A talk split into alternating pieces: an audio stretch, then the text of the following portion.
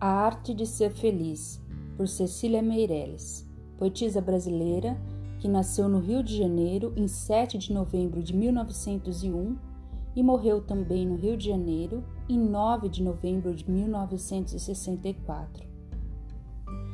Houve um tempo em que minha janela se abria sobre uma cidade que parecia ser feita de giz.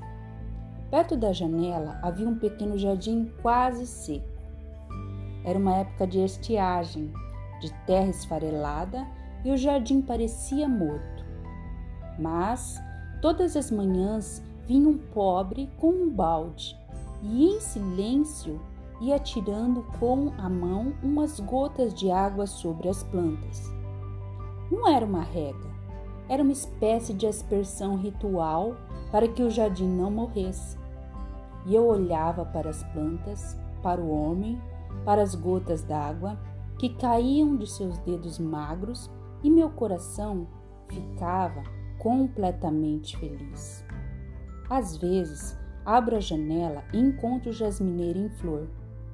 Outras vezes, encontro nuvens espessas.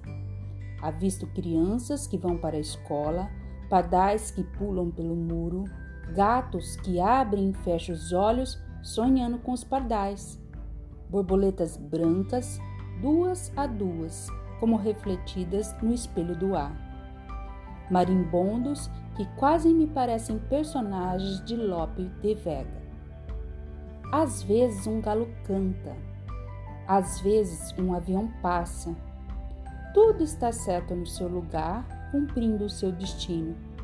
E eu me sinto completamente feliz. Mas quando falo dessas pequenas felicidades certas que estão diante de cada janela, uns dizem que essas coisas não existem. Outros que só existem diante das minhas janelas.